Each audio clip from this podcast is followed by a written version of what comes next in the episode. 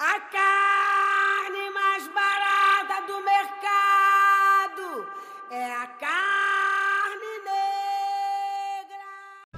Bem-vindos ao meu podcast. Para quem não me conhece, eu sou Camila Velar, acadêmica de enfermagem, preta, e o tema de hoje é desigualdade racial e o acesso à saúde. A OMS define o conceito de saúde como um estado completo de bem-estar físico, mental e social. Isso engloba fatores como meio ambiente, acesso a lazer e fatores socioeconômicos.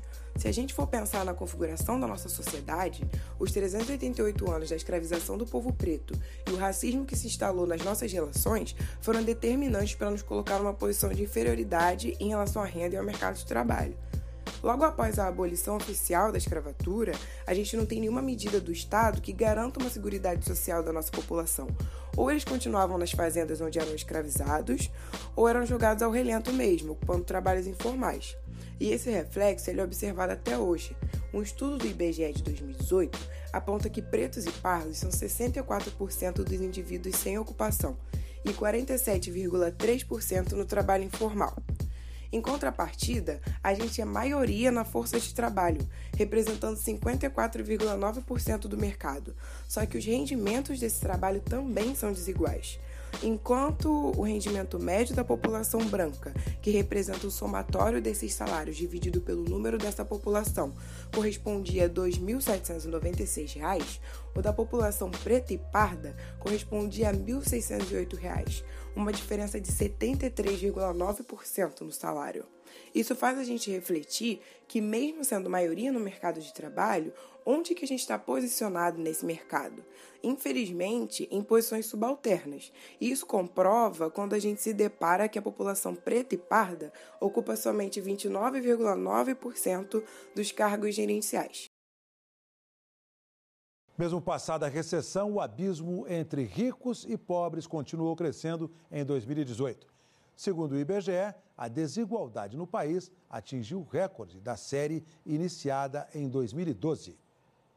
Cada vez mais dinheiro nas mãos de menos gente. No ano passado, os 10% mais ricos ficaram com 43% da renda total do país. Em 2018, 1% da população acumulou mais de 12% da riqueza nacional, recebendo mais de 180 vezes o rendimento dos 5% mais pobres. A fatia mais rica da população recebe quase 28 mil reais por mês, enquanto a parcela mais pobre, 153 reais. Só que essa desigualdade social tem um marcador racial muito importante – porque nós constituímos 75,2% da população mais pobre desse país. E essas diferenças socioeconômicas têm um impacto direto no acesso à saúde da nossa população.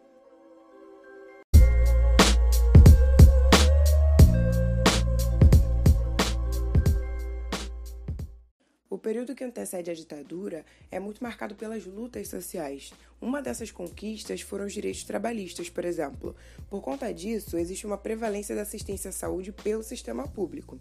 Mas com incentivo à iniciativa privada, isso altera a conformação do aparato da saúde e, mesmo com o surgimento do SUS, a gente ainda tem uma prevalência do sistema privado.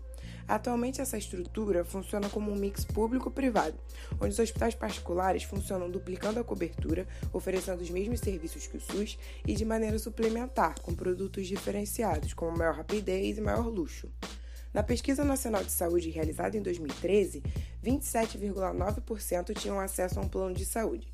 Desses, 37,9% de pessoas brancas, 21,6% de pretos e 18,7% de pardos sendo que a maioria desses planos de saúde eram oferecidos pelas empresas nas quais as pessoas trabalhavam, constituindo 64% da população sem emprego e ocupando cargos subalternos no mercado de trabalho, é nítido que a gente teria um acesso menor a esse serviço, e mesmo quando acessado, com pacotes econômicos e com menos serviços prestados.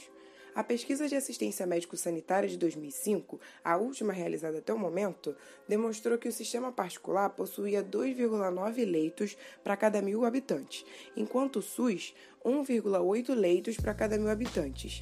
O cenário que a gente tem hoje é de uma massa populacional de aproximadamente 73% dependentes inteiramente do SUS E que população é essa, se não com certeza os 75,2% de pretos e pardos mais pobres desse país?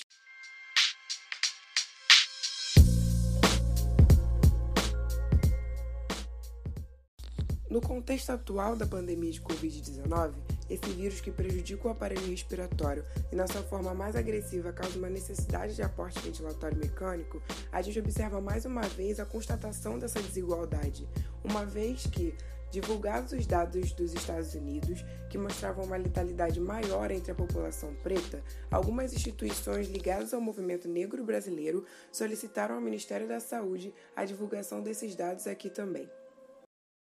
O coronavírus é mais letal entre pretos e pardos do que nos brancos. A constatação foi feita a partir dos dados de casos suspeitos e de mortes coletados pelo Ministério da Saúde em todo o país.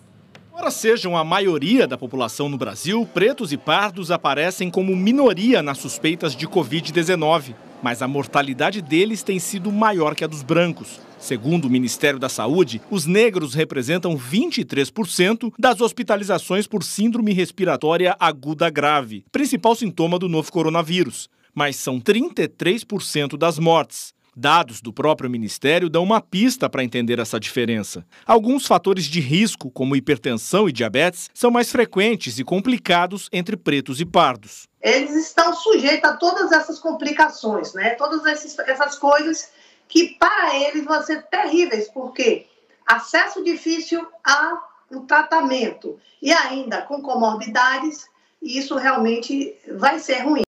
Ainda que os fatores de risco sejam importantes para determinar a mortalidade de Covid-19, o principal fator que impede pessoas pretas e pardas de se recuperarem dessa doença e de outras é a falta de acesso ao tratamento, é a dificuldade em garantir uma disponibilidade no leito.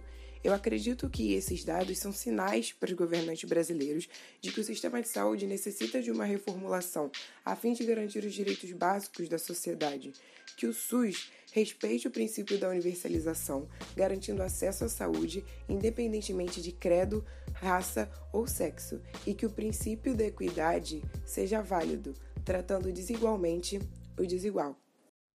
Espero que vocês tenham gostado. Um preto beijo e até a próxima. Tá